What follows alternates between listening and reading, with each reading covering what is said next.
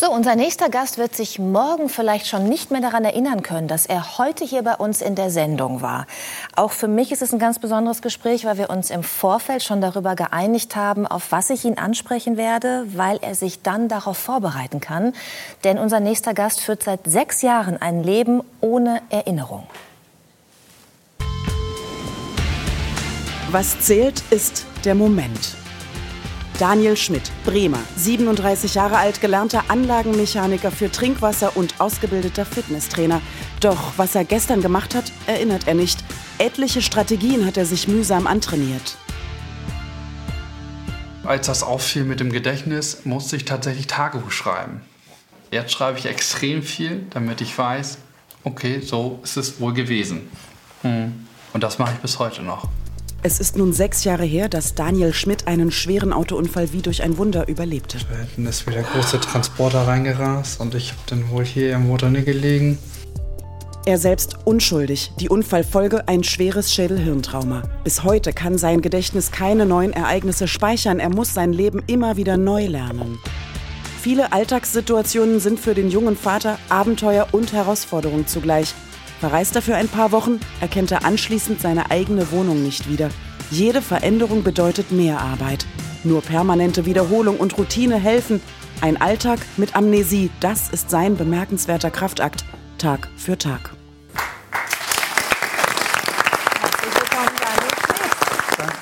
Wir sind sehr froh, dass du bei uns bist und von deinem sehr besonderen Leben erzählst. Ich habe vorhin ähm, gemutmaßt, dass du dich wahrscheinlich morgen schon nicht mehr erinnern kannst, dass du heute hier zu Gast warst. Mhm. Ab wann wird die Erinnerung weggehen? Sind nach dem Aufstehen noch Fetzen da? Verlierst du es über den Tag? Wann ist es weg? Also jetzt den Tag heute oder die, das, was jetzt ganz aufregend und neu ist, äh, das wird wahrscheinlich morgen nach dem Aufstehen tatsächlich nicht mehr, nicht mehr, nicht mehr da sein. Mhm.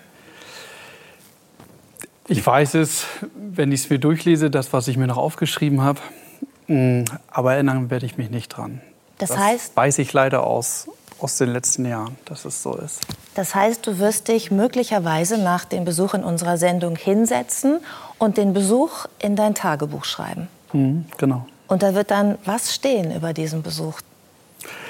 Oh, ja, das, das, also ich glaube schon alles das, was davor passiert ist. Wie ich hier angekommen bin, wen ich gesehen habe, wie ich nur aus dem Fernsehen kenne und wie das für mich war, wie ich das gefühlt habe. Weil das ist ja etwas, was ich am nächsten Tag dann, wenn ich mir etwas durchlese und ich immer wieder merke, schön, Dani, dass du es dir aufgeschrieben hast, aber mir fehlt das Gefühl dazu. Schreib doch auf, was du gefühlt hast in dem Moment, als du die Leute gesehen hast oder wie das Ganze war, als die ganzen Kameras und und das, das lerne ich aber auch immer noch. Also ich bin jetzt Auf diese Weise wirst du zum Schriftsteller. Dann hast du in einem Jahr spätestens ein dickes Buch. Ja, genau. Also ich, ich lerne tatsächlich immer noch mehr dazu, ähm, eben auch zu schreiben, sodass mir das auch was bringt. Also ich kann noch gut erzählen, wie ich vor vier Jahren angefangen habe zu schreiben, vor fünf Jahren. Heute schreibe ich natürlich ganz anders. Nicht nur Stichworte und mehr Gefühle rein, weil mir das mehr bringt. Aber auch, dann gibt es manchmal Tage, dann denke ich, ja, Daniel, was wolltest du dir damit jetzt mit sagen? Richtig, richtig, äh, richtig was gebracht hat es mir dann nicht. Es kommt sowieso keine Erinnerung wieder, das weiß ich. Aber mir fehlt dann schon irgendwie, Mensch, was für ein Verhältnis hatte ich jetzt zu demjenigen, mit dem ich mich unterhalten habe. Mhm. Du hast mir vorhin erzählt, dass du in deiner Küche auch äh, Fotos hast und Zettel hast, die dir helfen, dich zu erinnern. Mhm. Ähm, das steht auch schon ganz lange drei nach neun.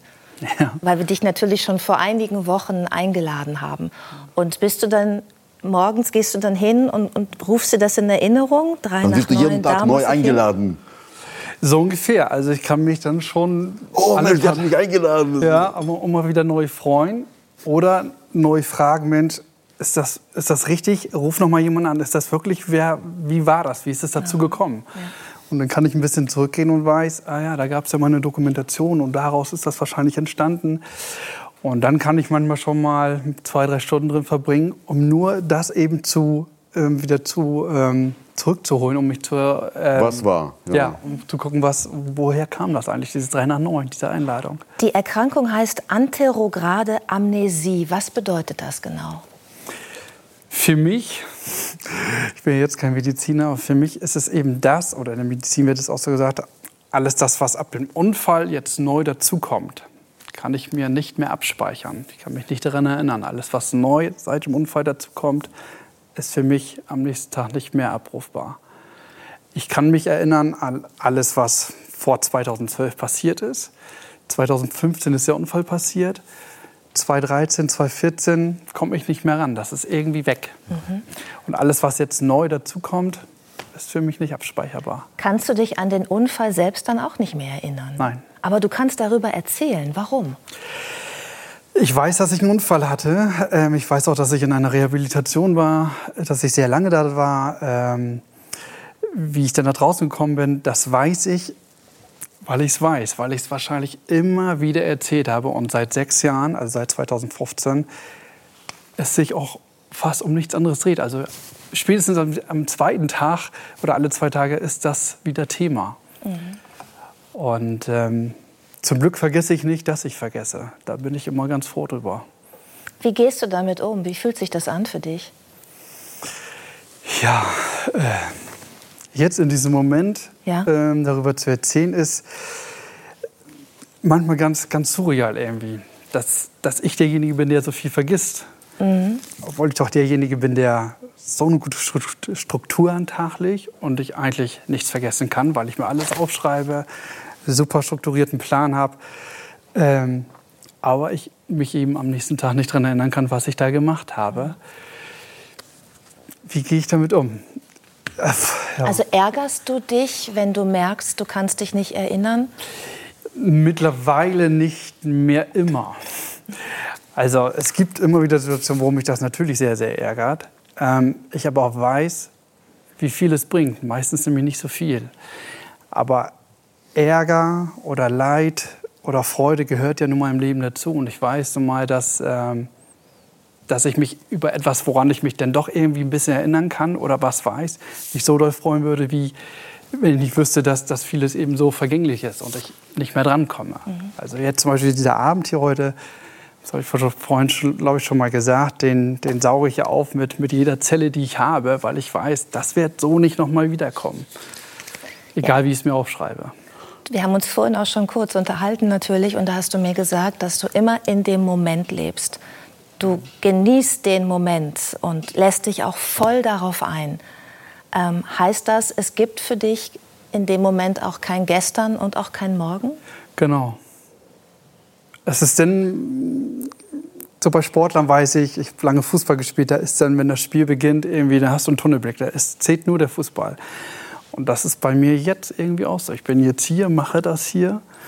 Äh, und was gestern war, ja, dazu müsste ich jetzt, was ist meine Tasche, das kann ich hier, mein Tagebuch nehmen und eben reinlesen. Aber kannst du nicht auf diese Weise also besser mit dem gestrigen Tag sich auseinandersetzen? Weil die anderen, die sich an alles erinnern vielleicht, mhm.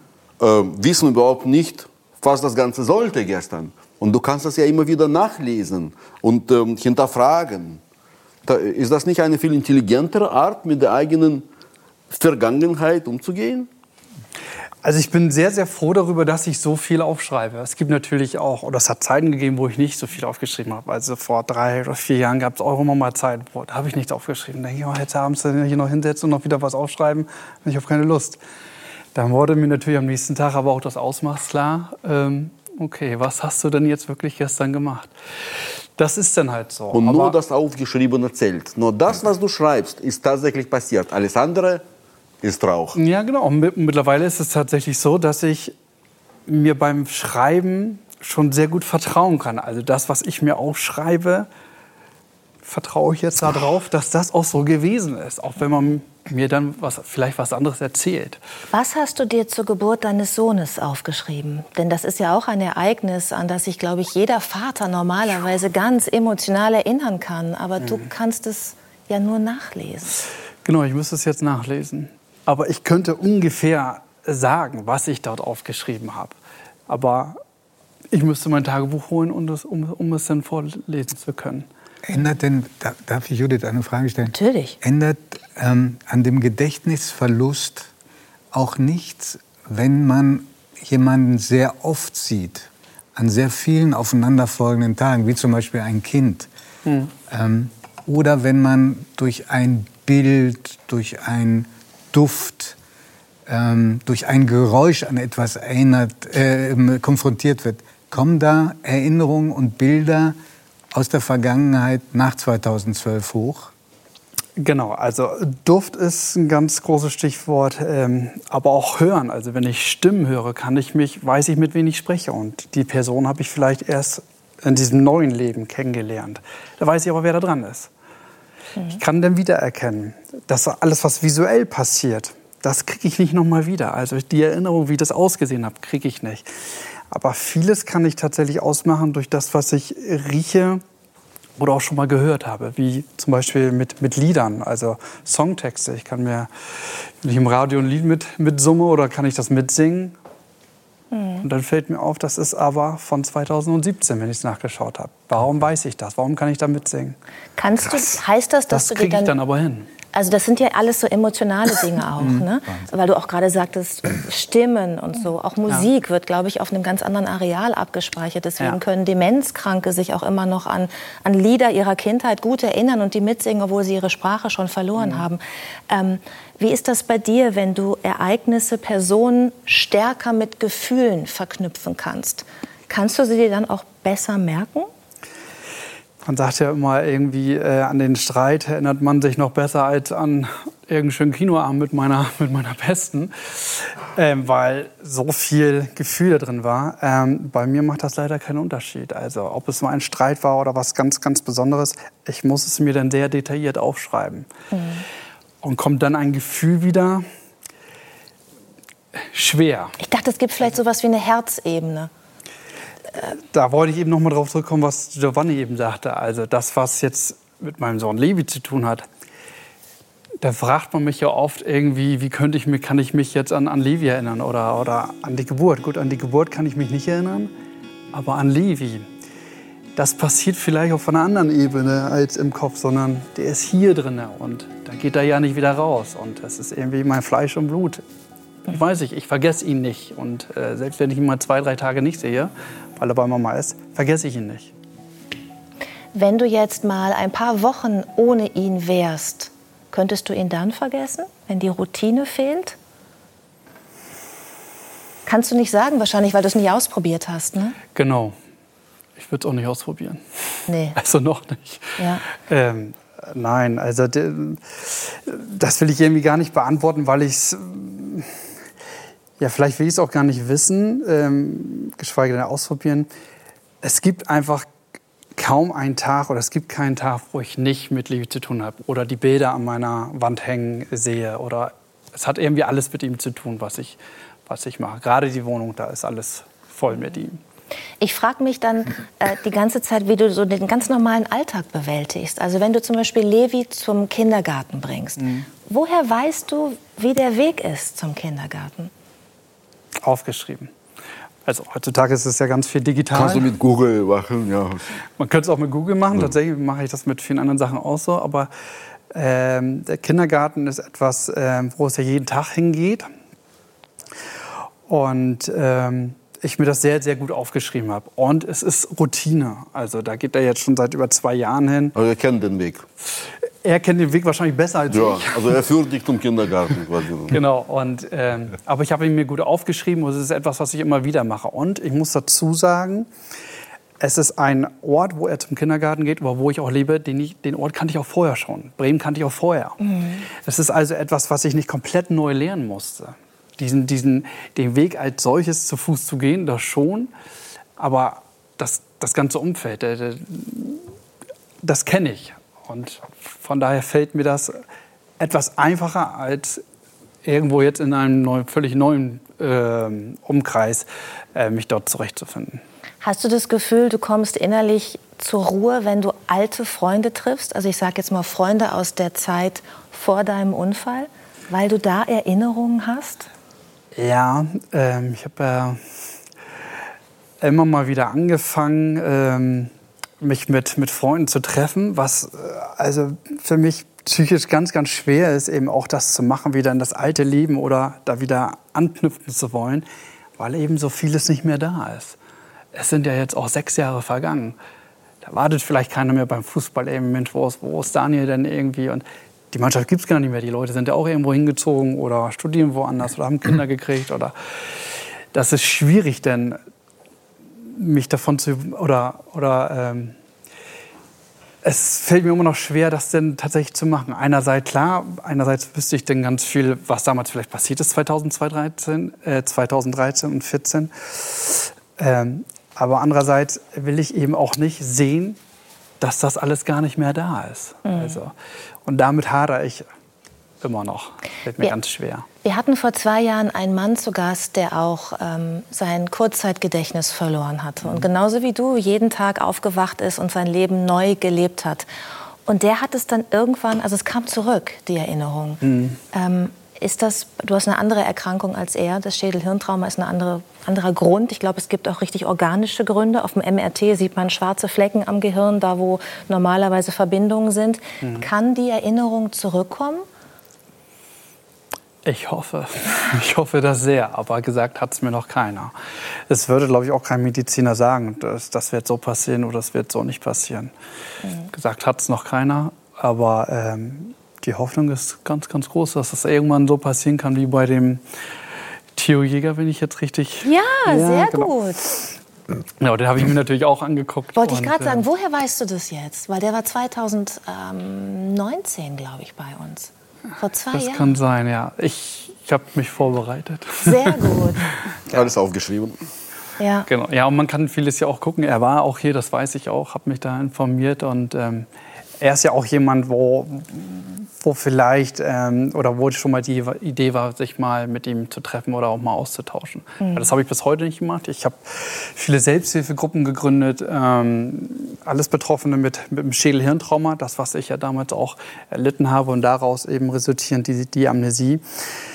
Und da reden wir ganz viel über, über das, was, was, was, was im Alltag so schwierig ist. Und ähm, ähm, Jetzt habe ich den Faden verloren. Aber, also darf ich das sagen, was Sie, wie, ja. wie, Sie auf mich wirken, ja? Trotz dieser uns alle, glaube ich, gerade sehr erschütternden Geschichten, wirken Sie wie ein Mensch, der von innen her leuchtet. Sie, Sie haben irgendwie was Heiteres, was sehr Gütiges an sich. Woher kommt das? Ja, das weiß ich auch nicht. Also ich, ich, ich habe einfach gelernt, damit umzugehen.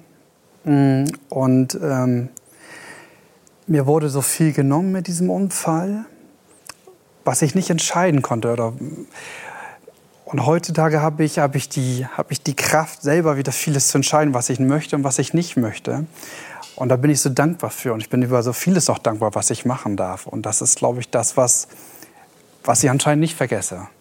Dass es ganz viel da draußen im Leben gibt, wofür es sich lohnt, ähm, aufzustehen und ähm, ja, einfach zu machen. Also ich bin jemand, der, der versucht nicht viel zu überlegen, sondern schnell zu machen. Und ähm, ich merke, wenn, wenn ich so rüberkomme, wie, wie Sie das jetzt gerade beschreiben, kriege ich das eben auch zurück. Und das ist das, das was ganz, ganz wertvoll ist, was ich vielleicht vorher im alten Leben ähm, vielleicht so gar nicht so bewusst gemerkt habe, wie toll das ist. Wenn ich was geben kann, kriege ich genau das Gleiche zurück. Und das ist das ist ganz besonders. Ich glaube, dass du vielen Menschen Mut machst mit diesem Besuch hier bei uns. Und ähm, ich finde es toll, dass du alleine gekommen bist. Weil du hast gesagt, das ist meine Challenge jetzt. Ich komme stimmt, alleine ja. in diese Sendung und ich stelle mich der Situation und diesem Gespräch in dieser Runde mit diesen ganzen Einflüssen. Du hast vorhin gesagt, da sind so viele Lichter, da sind so viele verschiedene Personen. Ja. Ich stelle mich dem und du hast es großartig gemeistert, Daniel. Dankeschön, vielen, vielen Dank. Ich bedanke mich ganz herzlich für das Gespräch. Wir reden auch weiter natürlich äh, miteinander, aber jetzt erstmal danke für diese ganzen Einblicke in dieses besondere Leben. Dankeschön, danke auch.